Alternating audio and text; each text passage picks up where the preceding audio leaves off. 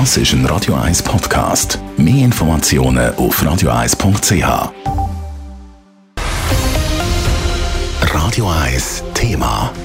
Ölheizungen und Gasheizungen verursachen rund 40 Prozent der CO2-Ausstöße im Kanton Zürich. Das will das neue Energiegesetz ändern.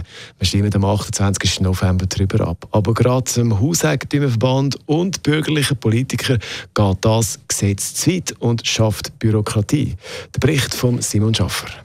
Ein missratenes Energiegesetz sei das sagt der Hauseigentümerverband HEF vom Kanton Zürich.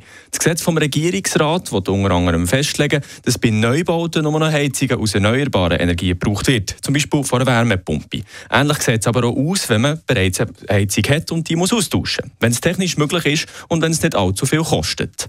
Dann soll so eine eingebaut werden und für den FDP-Gemeinderat und Direktor vom HEF Zürich, für Albert Leiser, ist das eine Gängelig. Wir sind nicht gegen die Wärmepumpe. Wir sagen auch nicht, es ist günstiger oder teurer, sondern uns zwingt man äh, zu einer Zwangssanierung, die im Moment, wenn die Heizung aussteigt, nicht sinnvoll ist. Ich gebe Ihnen ein Beispiel.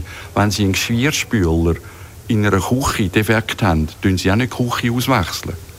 Albert Leiser, seine eigene Partei, die FDP, ist zwar für das Gesetz, zähneknirschend, aber für ihn vom Hauseigentümerverband sei es untragbar. Das Gesetz zwinge gerade Besitzerinnen und Besitzer von älteren Häusern zu einer Totalsanierung.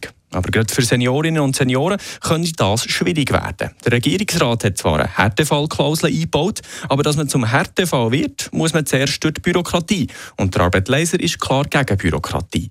Wenn Sie die Härtefallklausel haben, müssen Sie zuerst einmal zum Regierungsrat abstimmen, ob Sie ein Härtefall sind. Ist ja absurd. Außerdem führt es auch zu Leerkündigungen. Das ist eben, wenn der Hausbesitzer, der Mieter, wegen der Sanierung kündet und nachher die Miete aufentut. Auch der Mieterverband hat Befürchtungen in diese Richtung.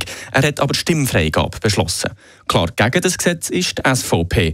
Ganz besonders wegen der Bürokratie. Zuerst muss man das Haus auch noch von einem Energieberater prüfen. Die rechnen aus, welche Heizung sich rechnen und was technisch möglich ist. Und am Schluss werde im schlimmsten Fall doch wieder alles abgerissen, sagt der Kantonsrat und SVP-Fraktionspräsident Martin Hübscher.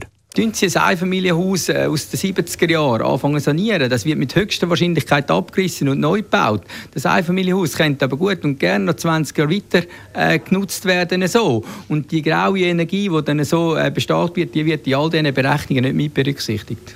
Die Hauseigentümerinnen und Hauseigentümer machen bereits viel für das Klima, sagt Martin Hübscher. Der Zürich-Finish im Energiegesetz will das national abgelehnte CO2-Gesetz durch die einführen. Der Regierungsrat und der Kantonsrat sagen beide Ja zum Energiegesetz, weil man beim Klimaschutz muss vorwärts machen muss. Abgestimmt wird am 28. November. Simon Schaffer, Radio 1.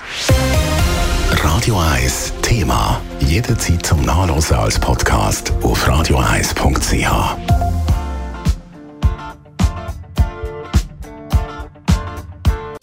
Radio 1 ist Ihre Newsender. Wenn Sie wichtige Informationen oder Hinweise haben, rufen Sie uns an auf 044 208 1111 oder schreiben Sie uns auf redaktion.radio1.ch.